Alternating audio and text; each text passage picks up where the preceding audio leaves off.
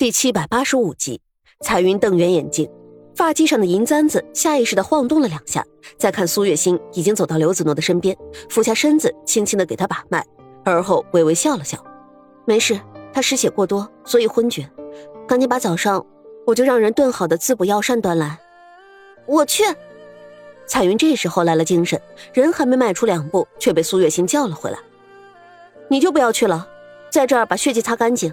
刘妈。”你去端药膳，彩云只好答应。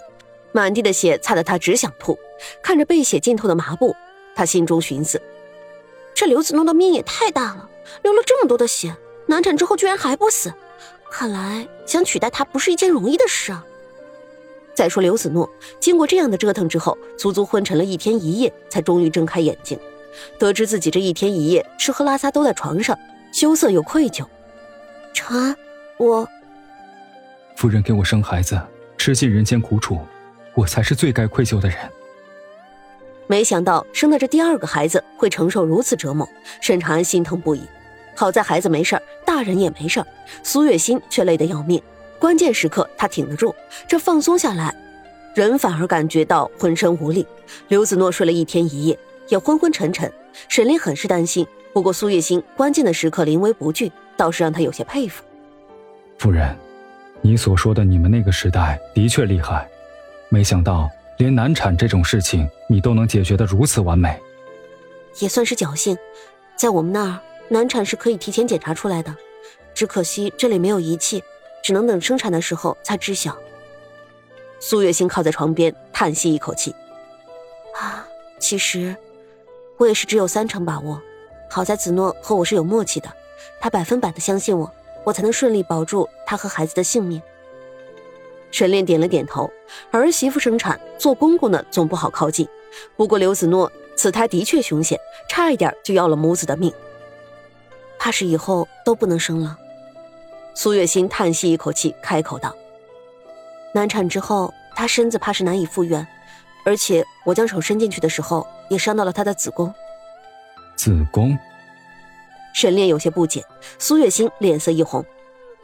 罢了，说这些你不会理解。反正子诺现在也算是儿女双全，长安和他也算是恩爱有加，日后不要孩子也没什么。沈炼点了点头。夫人说的对，大家平安才是最重要的。对了，苏月心突然想起一事，看着沈炼开口道：“昨日大家都忙了一整天，累得腰酸背痛。”这上上下下打点的红包可曾发下去了吗？每人一个银元宝。沈炼出手大方，苏月心笑了笑，也好，只当是给众人沾沾喜气。昨天大家也都辛苦。他细腻的眉目突然闪现一抹晕色，只是昨日有一个人的表现似乎有些不对劲。夫人的意思是？彩云。苏月心微微眯起眼睛，压低声音说道。昨日我越是着急，彩云动作越慢，而且好像总盼着子诺和孩子出事。会不会是突然之间发生这种事儿，她被吓坏了？毕竟那些老妈子都是过来人，她一个女孩子，年纪轻轻没经过这些，夫人，你怕是多想了。但愿如此，但是老爷，防人之心不可无。彩云毕竟不是咱们贴身的丫鬟，以后要多多提防，多多观察才是。再说这彩云，本以为刘子诺难产之后便是自己上位的机会，可没想到这一切到头来竟是自己做的白日梦。她总是郁郁寡欢，一个人在沈府晃晃悠悠，连干活的心思都没有。隔日下午，徐家人送珍珍和万玉回来，见刘子诺已经生下儿子，皆大欢喜。苏月心和金竹见面，自然是有说不完的话，两人谈论着生产的惊险。苏月心几次险些落泪，当时也都不知道害怕。现在想想，可当真是后怕啊！都说说者无心，听者有意。这站在一边的徐子谦可是替自己的妻子捏了一把冷汗，后来索性开口道：“金竹，我这一生有你便可。大哥和大嫂已经有两个小侄，你我不生也罢。”徐子谦的话让徐夫人吃了一惊，没想到儿子会宠爱儿媳到如此地步，无奈的冲着苏月心相视一笑。金竹连忙开口道：“你不要胡说八道。”让娘听见笑话，徐子谦可不管。我不管别人怎么想，反正我要你平平安安。女人生孩子就犹如鬼门关走一遭，我不舍得，更不放心。那又如何？能给心上人生孩子是一种幸福，这世间哪个女人怕过？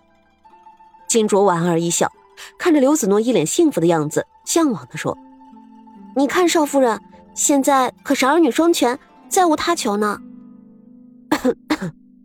众人正说笑，苏月心突然咳嗽两声，金竹一看，立刻心疼的开口道：“夫人怕是上火劳累，这几日肺疾又犯了。彩云，你可有给夫人？”熬一锅雪梨银耳。彩云一听，顿时面色青灰。我我不知道夫人要喝这个，又没有人和我说。金主是个急性子，也没有拿彩云当外人。自打自己离开沈府，嫁给徐家，最放心不下的就是夫人的身子。一时之间，他有些着急，语气也重了几分。没有人告诉你就不用做了吗？彩云，不是姐姐说你，现在我不在夫人身边，你年轻利落，总要观察着些。若不然，我可不放心啊！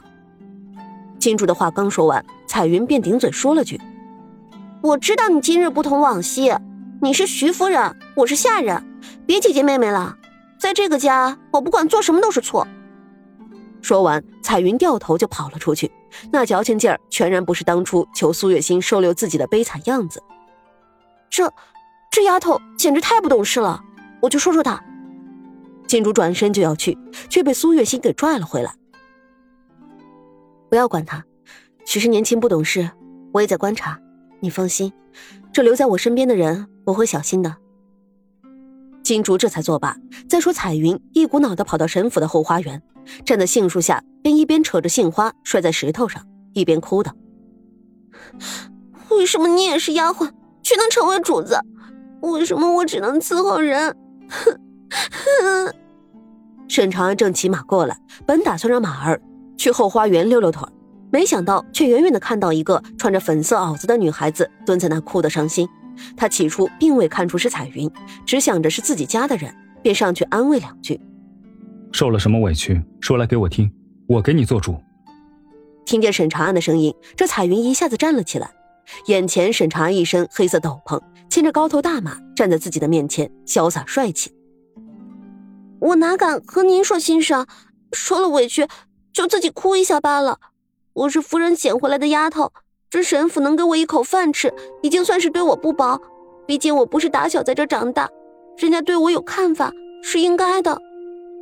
沈长最听不得底下的人说这样子的话，连忙开解道：“你先别难过，等日后我和夫人说说，定然会给你安排合适的事情去做。沈家不会苛待任何一个下人。你既然人在沈家。”就不要说这样见外的话。